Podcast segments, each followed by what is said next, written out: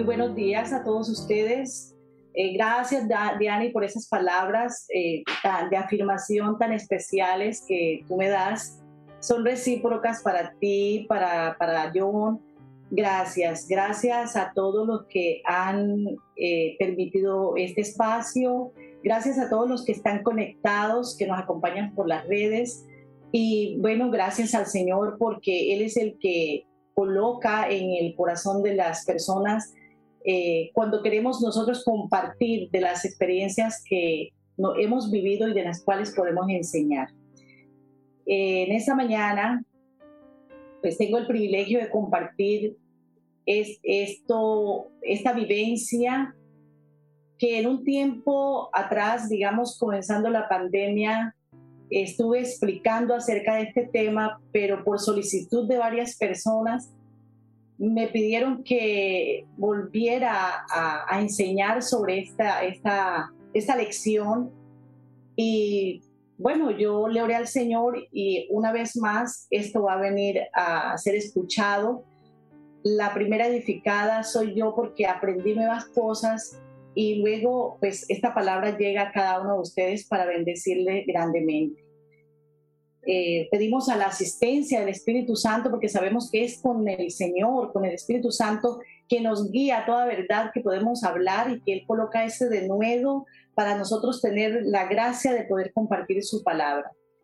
Eh, en esta mañana, lo que vamos a compartir está eh, plasmado en el Salmo 126, lo vamos a leer del 1 hasta el 6.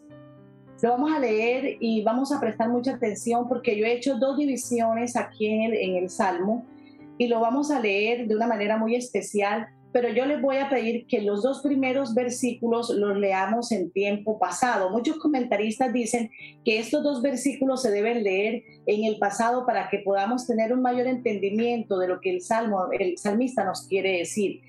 Lo vamos a hacer así, independientemente del tiempo histórico en que el salmo fue escrito, no nos vamos a detener en eso, simplemente vamos a aplicar a leerlo en pasado y vamos a entender muchas cosas. Entonces, comenzamos por el versículo 1. Dice, cuando Jehová hiciere volver la cautividad de Sión, seremos como los que sueñan. Entonces nuestra boca se llenará de risa y nuestra lengua de alabanza. Entonces dirán entre las naciones, grandes cosas ha hecho Jehová con, los, con estos. Grandes cosas, cosas ha hecho Jehová con nosotros. Estaremos alegres. Haz volver nuestra cautividad oh Jehová, como los arroyos del Negev. Los que sembraron con lágrimas, con regocijo llegarán. Irá andando y llorando el que lleva la preciosa semilla, mas volverá a venir con regocijo trayendo sus gavillas. Damos gloria al Señor por su palabra. Damos gracias, infinitamente gracias. Vamos a comenzar eh, acá el, versículo 1 y 2, vamos a leerlo en pasado, dice. Cuando Jehová hizo volver la cautividad de Sión, fuimos como los que sueñan. Entonces nuestra boca se llenó de risa y nuestra lengua de alabanza. Entonces dijeron entre las naciones, grandes cosas hizo Jehová con estos. Allí nosotros nos vamos a detener un momentico y vamos a, estudiar un, poco eh, el momento histórico que estaba viviendo el pueblo de Israel. El pueblo de Israel estaba cautivo en Babilonia. Ellos habían sido llevados como esclavos. Y cuando nosotros hablamos de esclavitud, estamos hablando de la falta de libertad que no hay por ninguna parte. Esa era la condición de ellos. Ellos fueron llevados allá por una razón o por muchas razones, porque el pueblo eh, era muy desobediente, el pueblo no se ajustaba a la voluntad de Dios y Dios provoca, y, de pronto cuesta entender esto un poquito, Dios provoca que ellos caigan en cautividad. Este pueblo, cuando está en cautividad, y nosotros cuando estamos en cautividad entendemos que nos hace falta libertad.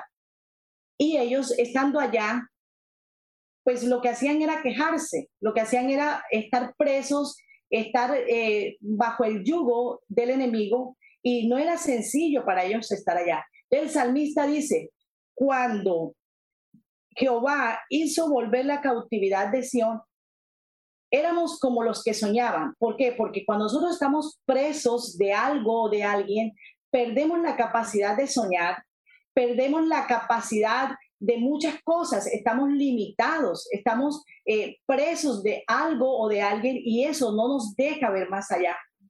Y esa era la condición, ya ellos habían eh, degustado lo que era estar privados de la libertad. Cuando ya el pueblo es libre, el pueblo lo regresa, y dices, vamos a ser como los que sueñan. Entonces nuestra boca se llenó de risa y nuestros labios de alabanza. Yo quisiera preguntarles en esta mañana si ustedes creen que hay motivos hoy para nosotros reír, para nosotros cantar o para nosotros soñar. Yo me atrevería a, decir que muchos están diciendo, no, yo no tengo motivos para soñar, yo no estoy en una cárcel, pero no tengo motivos para, para alabar, no tengo motivos para exaltar. Pero cuando alguien ha estado eh, preso y, sale de esa prisión, tiene motivos para celebrar. Esto es lo que le estaba pasando al pueblo de Israel. El salmista está diciendo que tenían ya ahora la capacidad de soñar, que la boca se, se había llenado de risa y su lengua de alabanza. ¿Qué podemos ver aquí?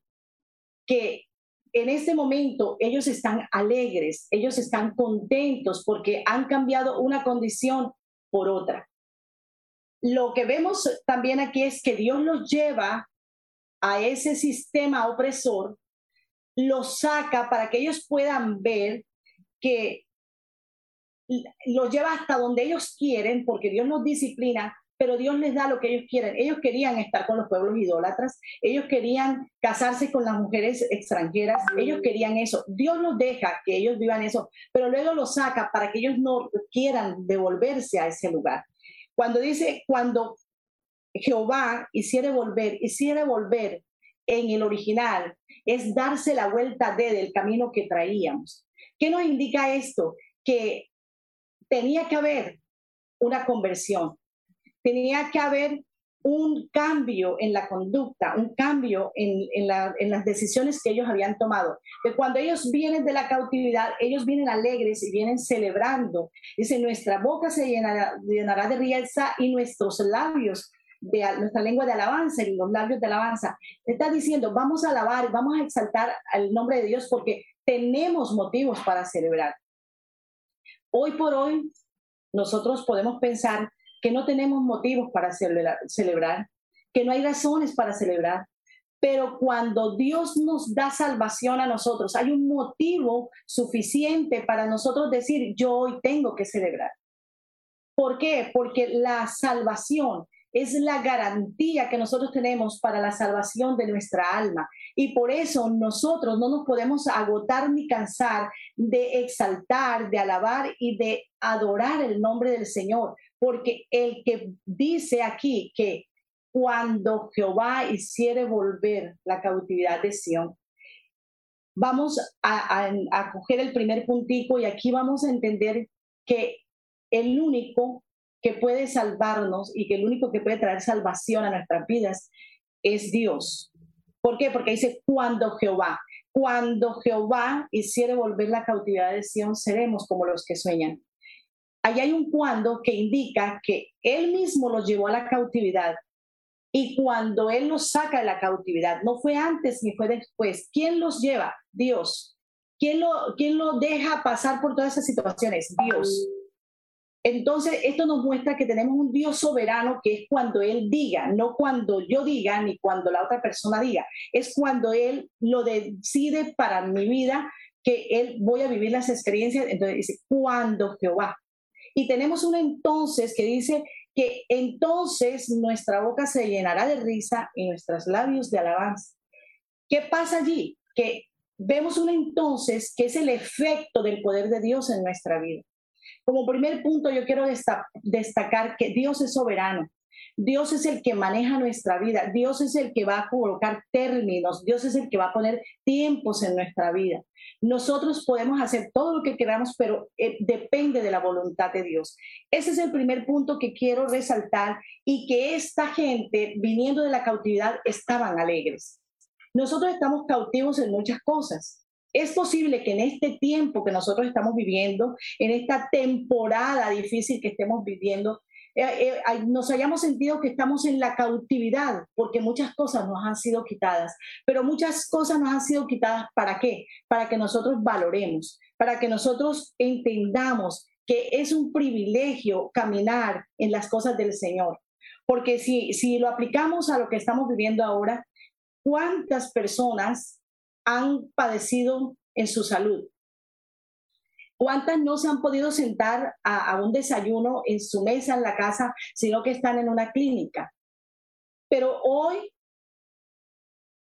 celebrar esto es para nosotros decir, yo tengo muchas cosas que agradecer, yo tengo muchas cosas que celebrar y no dejar que se opaque eso que yo tengo por aquello que no tengo tengo que ser agradecida, tengo que estar contenta y estar contenta, estar alegre, es que yo lo pueda reflejar, que la gente pueda ver, porque esa es la manera más práctica y más eh, espontánea para yo predicar la palabra de Dios.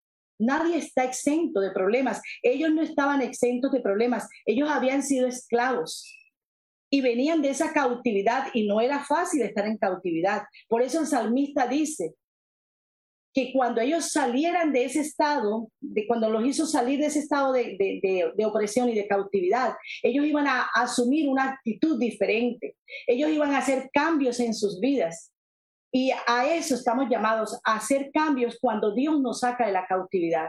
Porque la cautividad nos impide, las, la, la cautividad nos castra, nos hace estar postrados en una actitud de, de ser como su palabra lo dice, de esclavitud, ser esclavos de algo o de alguien. Pero, pero Dios es el que liberta, es el que saca, Él es el que nos limpia el camino y nos trae nuevamente hacia sus brazos. Está siempre dispuesto. Él es soberano y es el que puede quitar la cautividad. Nadie más puede quitar la cautividad. El alcohol no la quita, la droga no la quita, las mujeres no lo quitan, los hombres no la quitan, los mejores profesionales no la quitan. Solamente Dios tiene esa facultad de cambiar nuestras vidas.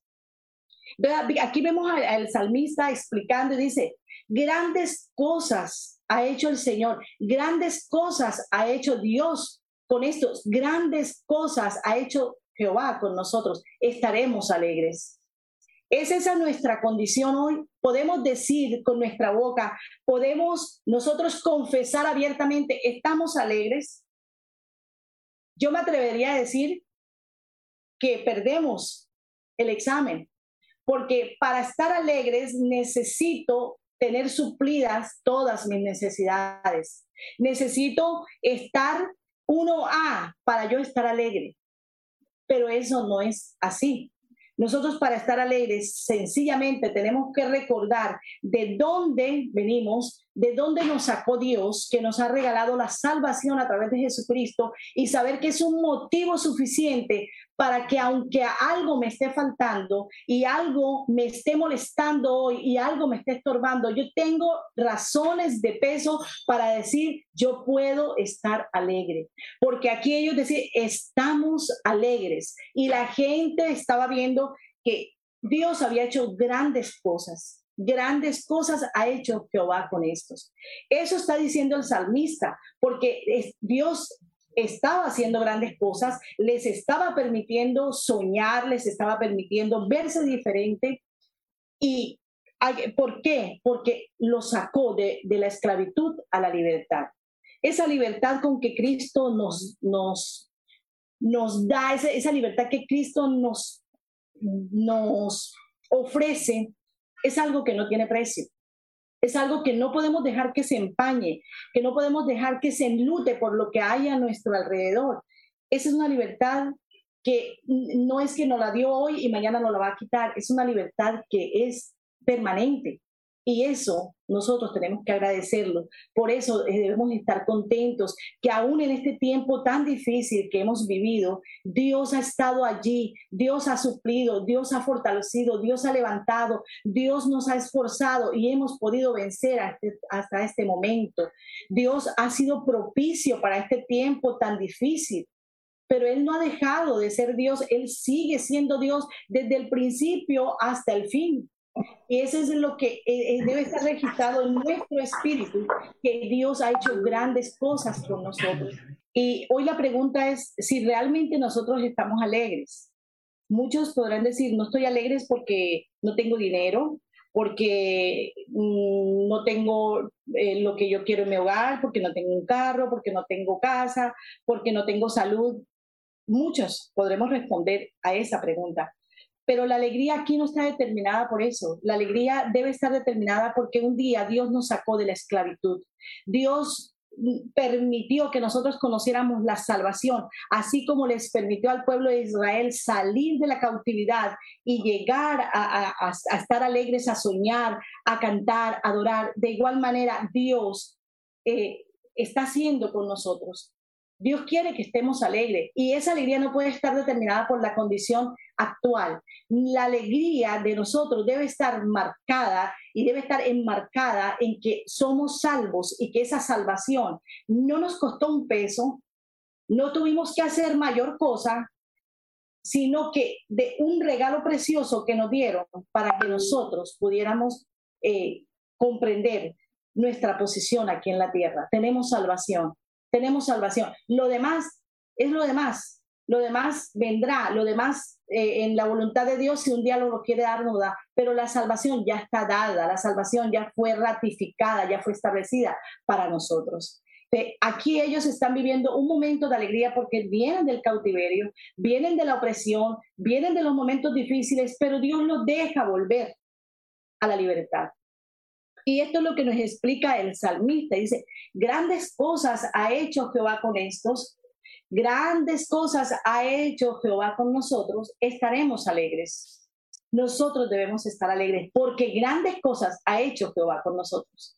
Grandes cosas porque muchos están todavía perdidos, pero nosotros fuimos hallados. Nosotros, a nosotros nos cogió el Señor y nos dio el regalo de la salvación.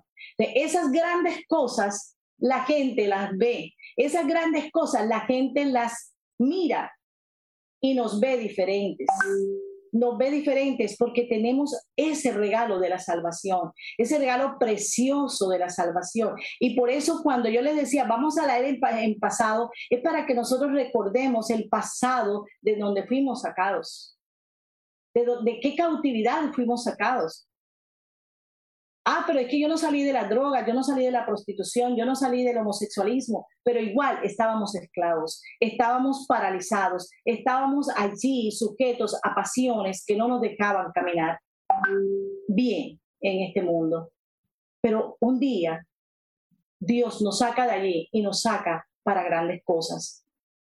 Eso está explicando el salmista y hasta aquí ellos están alegres, están disfrutando, están gozosos porque ya no son esclavos, porque son libres.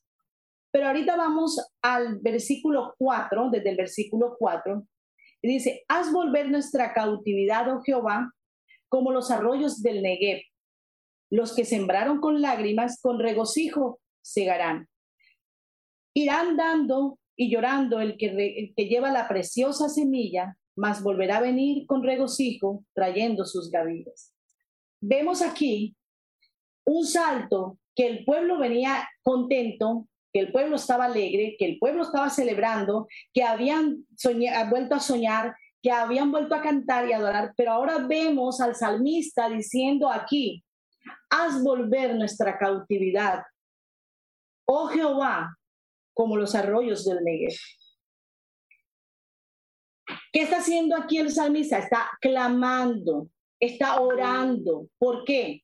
Porque hubo un remanente, y lo podremos ver más adelante con el libro de Nehemías y Estras, un remanente que se quedó y un remanente que, que llegó, pero los que se quedaron y los que vinieron siguieron en la vida de pecado. Es decir, no se apartaron para Dios. Después de que experimentaron la alegría, el gozo, eh, todo esto siguieron en su desorden, adorando dioses paganos, eh, haciendo la voluntad de ellos, desconociendo a Dios como Dios. Y entonces el salmista dice ahora, haz volver nuestra cautividad como los arroyos del Negev. Cuando yo leí este pasaje, la primera vez yo me detuve en que por qué la cautividad como los arroyos del Negev, ¿qué tiene que ver, qué tiene que ver la cautividad con unos arroyos? Pues bueno, yo me tomé el trabajo de averiguar todo esto y cuando el salmista está diciendo, haz volver, y haz volver es devolverse de, dar la vuelta, dar la vuelta. Él está diciendo, permítenos dar la vuelta, porque aunque nos gozamos, aunque nos, nos alegramos, otra vez volvemos a pecar. Y ahí estamos hablando del arrepentimiento. Nosotros tenemos que estar constantemente examinando nuestra vida, porque nos equivocamos día tras día, día tras día. Entonces dice, haz volver nuestra cautividad como los arroyos del Negev. Y los arroyos del Negev, ¿por qué? porque hay un fenómeno muy interesante aquí en los arroyos del Negev que dicen que ellos están al sur de Israel, que es un desierto y el desierto nosotros sabemos que es árido, que es seco, que es tierra improductiva. Pero sucede algo muy importante que en las partes altas, en cuando llega la lluvia tardía, en esas partes altas se retiene una cantidad de agua. Y cualquier día en medio de esa, de esa sequía, en medio de esa aridez, en medio de toda e, esa tierra improductiva, de esta tierra seca y dura, cualquier día se desborda esa agua que estuvo contenida por cierto tiempo y cuando la gente menos se imagina, comienza a bajar el agua de una manera apresurada y llena todo ese cauce, lleva todos esos arroyos, los llena de cantidades de agua y, la gente no espera eso porque es, algo que, no se espera. Pero de esa manera comienza a correr el agua y comienza a correr precipitadamente y pues la gente hasta, hasta le llama la atención. Y se forman unos arroyos inmensos, unos arroyos muy grandes que riegan toda esa tierra seca. Pero lo más lindo de esto es que cuando ya esto pasa, cuando ya la tierra se evapora, en esos lugares por donde corrió esa agua se forman unos hermosos manantiales y dice que las flores que nacen en ese momento y la césped y la hierba que nace en ese momento son incomparables. Las flores tienen unos colores hermosísimos. Yo leía que dice que no hay unos colores como esos vistos así nada más. El césped es totalmente verde y se ve alegría. Entonces, eso me llamó a mí mucho la atención porque todo estaba retenida, esa agua estaba contenida en cierto lugar. Y el salmista está diciendo, como los arroyos del Negev. ¿Sabe por qué? Porque el salmista estaba viendo que ese pueblo estaba seco, árido, improductivo, necio, terco, y él está pidiendo, haznos volver de esa cautividad y haznos como los arroyos del Negev. ¿Sabes por qué? Porque cuando nosotros estamos en esa condición como el pueblo de Israel, necesitamos volver a Dios, arrepentirnos y decirle, Señor, así como las aguas vienen descendiendo de un momento a otro, de repente yo necesito que tú vuelvas a entrar en mi vida y que esos arroyos que un día eh, corrieron y se detuvieron, vuelvan, vuelvan a correr por mi vida que yo vuelva a experimentar, que yo pueda reconocer que como, como hijo tuyo yo me equivoco. Y el pueblo de Israel se había vuelto a su, a su vida pasada. Estaban en lo mismo, Edras y Nehemías lo dicen. Dice el libro de Esdras que, que Esdras lloró en la puerta y muchos lloraban por la condición del pueblo. Lágrimas de arrepentimiento. Nosotros, así como hay una conversión en la primera parte, ahora viene las lágrimas de arrepentimiento porque constantemente nos estamos equivocando. Pero nuestra oración, y aquí el salmista nos está mostrando que aunque seamos ya creyentes, nos toca, nos toca examinarnos día a día. porque no estamos en un grado de, de perfección. No hemos logrado eso todavía. Somos humanos. Pero esto es tan importante que si nos vamos allá a los arroyos del Negev, tratemos de trasladarnos un poco a los arroyos del Negev. Imagínense usted, ustedes eso. ¿Cuántos de nosotros están en esa condición de un desierto? ¿Cuántos no tenemos alegría? ¿Cuántos estamos eh, eh, metidos en una situación que no nos deja salir? ¿Cuántos estamos eh, dolidos por lo que nos ha pasado? Porque decimos, esta no es la suerte que yo me merezco.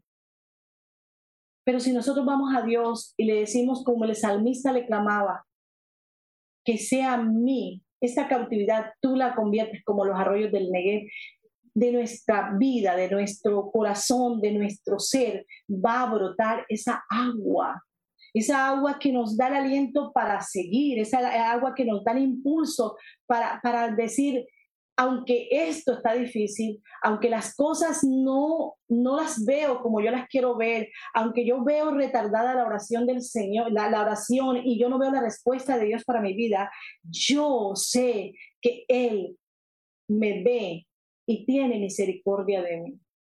Y cuando reconocemos eso y reconocemos que no somos nosotros los que hacemos los cambios, que necesitamos del Dios soberano que vimos en, el, en, la, primera parte, entonces allí nosotros vamos a ser dependientes de Dios. Porque los arroyos del Negev, de donde venía la lluvia, es del cielo. ¿Y de dónde viene todo lo que nosotros recibimos? De allí, de Dios. Nosotros, eso no, eso no pasa en los arroyos del Negev porque los arroyos del Negev así estaban constituidos. Es un milagro. Él estaba clamando por un milagro y necesitamos un milagro en nuestra vida. Necesitamos, y la gente quiere un milagro, es de un carro, de una casa, de, de tantas cosas materiales. Pero el milagro de que Dios nos recuerde que somos salvos y que necesitamos esa relación permanente con Dios, esa comunicación constante con Dios, que no nos podemos desprender de allí. Y cuando eso viene de repente a nuestra vida, hay impactos en nosotros, así como los, la gente que no esperaba que las corrientes vinieran, así hay un impacto en nuestra vida. De esa misma manera, esa, esa agua tiene que correr por nosotros, esa agua viva, esa agua cristalina y pura debe correr por nosotros. Pero estamos dejando que la aridez nos consuma, que la tierra seca, eh, nos convertimos en personas rústicas, duras, eh, sin alegría, sin gozo porque es que definitivamente yo no tengo lo que quiero. Pero aunque Dios a veces nos da lo que quiere, después tenemos que salir de ahí porque ese nos hace daño también. Nos deja ir hasta allá, pero después nos devolvemos porque no era lo mejor. Pero en nuestra terquedad insistimos y bueno, ve, pero después tenemos que volver. Vamos al 5, dice, los que sembraron con lágrimas con regocijo segarán. Irán dando y llorando el que, el que lleva la preciosa semilla, mas volverá a venir con regocijo trayendo sus gavillas. Aquí vemos también eh, un, un fenómeno de la naturaleza que tiene que ver con la siembra. Y todo el que siembra está esperando una lluvia, porque pues de la experiencia que yo tengo, todo el que hace un, eh, tiene propósito de recoger una cosecha, está esperando que llueva, porque si no llueve, se daña la, el cultivo. Y dice acá que los que sembraron con lágrimas, con regocijo segarán. ¿Ustedes creen que para el salmista sería sencillo que estaba tratando con todo esto de la gente, que la gente estaba difícil, que estaban reacios, que estaban pesados, que la condición del pueblo? Era un pueblo rebelde, un pueblo difícil. Era difícil para él trabajar en medio de esto, no. Y muchas veces nosotros, estas lágrimas que en el proceso tenemos que sacar, que en el proceso son tan duras que no es fácil el terreno para sembrar, que no es fácil nuestra vida aquí porque todo lo que nos rodea nos aflige. Entonces pero ¿de qué sirve que yo tenga la salvación, que yo me arrepienta si yo voy a tener que estar en esta situación de vivir momentos difíciles. Los vamos a vivir. Pero aquí también vemos impregnada que hay una redención para nosotros y que eso es lo que nosotros tenemos que anhelar. Porque esto que estamos viendo aquí, nosotros vamos a recoger un fruto de acá terrenal, pero el mayor fruto que nosotros vamos a recoger es nuestra redención. Es cuando nuestro cuerpo sea glorificado y vayamos con el Señor y estemos con el Señor. Eso es lo más importante, porque es que esto aquí se va a deteriorar, esto aquí se va a acabar. Hoy tienes una cosa y mañana quieres otra. Hoy no estás satisfecho con lo que tienes, mañana puedes estar, pero volvemos a lo mismo. Volvemos a pensar que algo nos hace falta. Pero el, el salmista nos está diciendo aquí que el que siembra con lágrimas va a recoger y va a recoger y va a venir gozoso y va va a traer sus gavillas. Pero eso cumplido perfectamente, ¿dónde lo vamos a ver? El día de nuestra redención. Aquí siempre va a cojear, no vamos a cojear por alguna parte. No vamos a estar satisfechos al 100%. No vamos a tener suplidas nuestras necesidades al 100%. Algo nos va a faltar.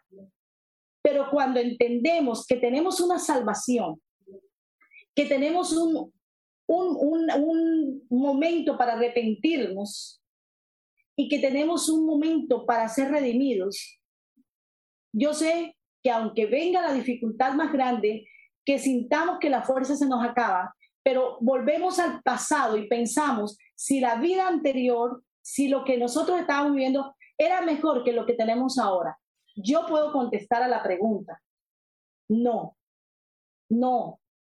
Yo miro mi pasado y no tengo un pasado oscuro y tenebroso, pero tenía un, un pasado lleno de malas costumbres, de malas cosas, de malos hábitos, y ahora digo, valía la pena creer en esa salvación. Y vale la pena ir al Señor arrepentido a decirle, hazme volver a ti, hazme volver a ti, yo necesito volver a ti, yo necesito salir otra vez renovado, yo necesito salir otra vez restaurado, yo necesito salir otra vez con fuerzas y con ganas de tener esa relación contigo porque un día tú me vas a recompensar todo esto que yo he vivido aquí. Es vano, todo esto se va a acabar, todo esto va a pasar, pero la palabra de Dios, donde Él ha dicho que su palabra no pasará, eso va a permanecer y vamos a tener un futuro glorioso. Vamos a tener una vida diferente. Vamos a poder disfrutar de las delicias completas, de aquello que no se acaba tenemos una esperanza viva. Y eso es lo que nos debe animar, eso es lo que nos debe motivar, que aunque pase por, por toda esta dificultad, por el valle de sombra de muerte, no temeré, no temeré. Cuán difícil es poder centrarnos en eso. Qué difícil se hace pensar en todo eso. Mira ahora con todo esto que estamos viviendo, qué difícil. Qué difícil, pero, pero ha estado Dios totalmente, ha estado Dios. Con pérdidas, sin pérdidas, con salud, sin salud, ha estado Dios. Y eso es lo maravilloso. Eso es lo, maravilloso que cuando Dios viene, viene, viene de repente, viene eh, de una manera tan especial y eso de, tener un desierto en nosotros, Él lo convierte en algo tan hermoso, tan maravilloso, porque me sorprende cuando dice que esa, ese camino por donde venían, venían las aguas estaba totalmente seco. Pero a los pocos días, al poco tiempo, esto se convierte en un hermoso manantial, en donde las flores son de las más preciosas y el verde que se ve no es el mismo verde de todos los lugares a mí me parece es un milagro, me parece algo sorprendente. De hecho, es lo que más me cautiva y me llama la atención de ese clamor del salmista diciendo, haz volver nuestra cautividad como los arroyos del Negev. ¿Cuál es nuestra cautividad? ¿Qué es lo que nos tiene anclados? ¿Qué es lo que no nos deja reír? ¿Qué es lo que no nos deja soñar? ¿Qué es lo que no nos deja disfrutar el día de hoy? que es aquello que nos impide, que nos paraliza, que no podemos levantar la mirada al cielo y decir, gracias Señor, yo estoy alegre, no lo tengo todo, me falta mucho, pero estoy alegre, estoy alegre. Y fíjate que, aun, fíjense que aunque ellos habían ya experimentado la alegría, hay la necesidad de volver. Hay la necesidad de volver a clamarle al Señor. Haznos volver a ti. Haznos volver a ti porque este es un trabajo del día a día, del día a día. Pero Dios ha prometido, Dios ha prometido que esto tiene una fecha límite, que esto no va a ser para siempre, que va a venir un regocijo, que vamos a, reír, que vamos a disfrutar. Dios lo ha prometido, Dios lo ha dicho, Dios lo hará. Yo sé que Dios lo hará, porque Dios es un Dios que restaura. Y eso está pidiendo el salmista también, restaura, otra vez restauranos, levántanos otra vez, hemos caído, hemos pecado, te hemos ofendido, levántanos otra vez, levántanos otra vez. Y solamente él lo puede hacer. Solamente Él lo puede hacer. Yo quiero destacar estos tres puntos de este salmo. El primero es que Dios es soberano y Él sabe lo que nosotros necesitamos. Él sabe cuándo es el tiempo oportuno para Él obrar en nuestras vidas y para Él hacer lo que Él tiene que hacer en nuestras vidas.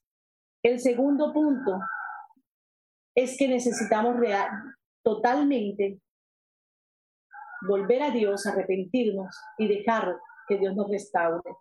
Y el tercer punto es que tenemos una esperanza viva y una esperanza garantizada de que hoy lo que hemos llorado, nuestras lágrimas serán enjugadas y serán quitadas de nosotros. Y habrá felicidad y habrá paz completa y no tendremos que pasar por todo lo que hemos pasado, porque Él ha prometido un futuro glorioso. Y esa, eso es lo que nosotros como, como hijos de Dios, como, como cristianos, ese debe ser el impulso nuestro día a día, día a día, día a día. Eh, yo les invito a que no miremos tanto lo que hoy no hay, lo que pasó ayer, lo que estamos esperando que pase mañana. Yo les invito a que hoy es un día para celebrar, hoy es un día para decir gracias. Eh, eh, yo me, me pongo a pensar ¿Cuántas personas están en la clínica hoy con un diagnóstico muy delicado? ¿Cuántas personas están luchando entre la vida y la muerte? Y yo estoy sentada aquí compartiendo su palabra y usted está en su casa con su familia y otros están en otro lugar escuchando esto, pero Dios ha sido bueno con nosotros. Dios ha sido definitivamente bueno, bueno, bueno con nosotros, porque no estamos allá, no estamos, es por misericordia de Dios. Entonces hay motivos para celebrar, hay motivos suficientes para decir, Señor, aunque mi salud esté afectada, yo sé que tú estás conmigo. Si no tengo el dinero, tú estás conmigo. Si nuestros hijos no están caminando por donde deben caminar, Dios sigue allí. Dios sigue allí. Y esto es lo que, lo que me, me, emociona, el saber que Dios nunca se cansa, Dios nunca se va, Dios está, está tan atento a mi necesidad. Una cosa es que yo no lo vea, porque quiero satisfacer mi necesidad, pero Él ha estado atento a la mía y me lo ha suplido. Eso es importante. Yo hoy quisiera eh, invitarte a que medites ¿Qué, ¿En qué necesitamos decirle al Señor, hazme volver a ti? Haz que de lo seco que estoy y árido brote nuevamente tu palabra, brote, nuevamente la alegría, brote nuevamente el deseo de hablar de ti, el deseo de, de, compartir de ti, el deseo de lamentar con los otros lo que está pasando, el deseo de estar ahí consolando, porque aquí también hay consolación, porque hay lágrimas, pero luego hay regocijo. Eso es consolación. Tenemos también un Dios que nos consuela. Y para eso estamos llamados para consolar a los que están desconsolados. El llamado para esta mañana es que meditemos, meditemos si realmente estamos agradecidos, si realmente nos devolvimos, si volvimos a nuestras bajas pasiones y conforme a eso se endureció nuestro corazón. Si necesitamos que el río de Dios corra nuevamente por nosotros y si realmente estamos esperando esa venida gloriosa, esa esperanza que tenemos en nuestro corazón de estar con Él por siempre y para siempre. Yo puedo ver aquí que en la primera parte nos habla de conversión, en la segunda de arrepentimiento y en la tercera de redención. A través de este salmo mi vida ha sido ministrada y lo más importante es que nosotros reconozcamos que en medio del desierto, en medio de la prueba, en medio de la dificultad, Dios sigue haciendo milagros. Dios sigue manifestándose y glorificándose y dejando que corra, que corra por ese, ese desierto seco, árido, que corra su palabra y que esa palabra nos vivifica y que esa palabra nos levanta para cerrar, te invito a que te tomes un tiempo, nos tomemos un tiempo y pensemos en eso que, que nos llevó a endurecer nuestro corazón, a separarnos de Dios, a lo que nos conllevó a no agradecer, a no ser agradecidos, los que nos conllevó a devolvernos. Pero que hoy el Señor nos está diciendo, da la vuelta, date la vuelta del camino por donde venías, porque Él nos está esperando, Dios nos está esperando. Y Dios va a hacer correr esa agua y veremos manantiales, los veremos, y veremos las flores, y veremos todo lo que, lo que, lo que se puede ver en un manantial, en una restauración de nuestras vidas, de nuestro ser, de nuestra alma, de nuestro espíritu, porque eso es lo que hace Dios. Toma ese tiempo y piensa allí, y mientras eso sucede, mm, hay un video que se va a proyectar en este momento para que ustedes puedan más o menos entender lo que el salmista clamaba y esto nos, nos, también nos invita a orar, a orar constantemente, a decir, Señor, yo te necesito. Ahí el salmista estaba diciendo, yo te necesito. Estaba clamando. Y a través de este video ustedes van a ver cómo se glorifica a Dios, porque dicen que este fenómeno no puede pasar, naturalmente no puede pasar, pero Dios sobrepasa todos los límites. Y a través de este video ustedes van a poder entender, van a poder comprender la maravilla de Dios, no tiene cuidado de nosotros, como de ser desérticos nos convierte alguien diferente, en alguien que aunque esté pasando la prueba, abre su boca para decir gracias, gracias por todo lo que lo que ha pasado, gracias por todo lo que he vivido, gracias por todo lo que he experimentado, gracias Señor, gracias, nos hace agradecidos y tenemos para compartir con otros. El video en este momento puede ser proyectado. O Negev está hoy localizado. Bueno, hermanos, eh, allí vimos proyectado el fenómeno fenómeno milagroso. Y qué bueno es que hoy podamos atesorar en nuestro corazón que Dios, Dios es el que liberta a los cautivos, que Dios es el que nos da una segunda oportunidad y otra más oportunidad, que Dios es el que nos da una esperanza viva. Esos tres puntos los que yo quiero recalcar.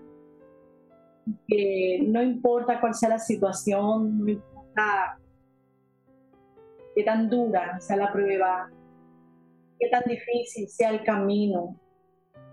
Hay un tiempo reservado para que los arroyos corran por tu vida, para que esa tierra seca, árida, estéril, ya nuevamente regada con el Espíritu Santo de Dios.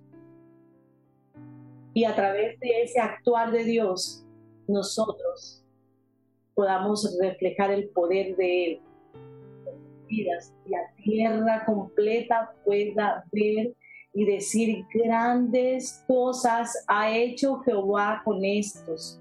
Grandes cosas ha hecho Jehová con nosotros. Estaremos alegres. Ese sea un propósito en nuestra vida. Estaremos alegres. Porque esa alegría no depende de las circunstancias. Depende de lo que Dios nos ha dado. Depende de lo que Él ha designado para nosotros y que nos dio salvación, salvación y eso no, no tenemos cómo pagarlo. De esta manera, yo pido que cerremos un ratito los ojos. Le digamos al Señor, Señor, gracias. Gracias por ese tiempo, gracias porque tú nos animas a estar alegres. Gracias porque tú prometes que tú nos das restauración. Gracias porque tú prometes que un día estaremos contigo y que no nos faltará nada porque tú eres lo más importante. Gracias Señor porque si nos hemos equivocado podemos volver a ti y decirte Señor, como decía el salmista, haz volver nuestra cautividad como los arroyos del Negev. Haz volver Señor nuestra vida para ver, Señor, tu poder, para ver tu misericordia y tu gloria, Señor. Gracias te doy por este tiempo, gracias por esta oportunidad. Bendice a cada persona que está escuchando. Bendice a cada persona que hoy tiene una necesidad y que le impide reír y que le impide glorificar tu nombre. Dios mío, recuérdale, Señor, que tú siempre estás en el nombre de Jesús. Amén.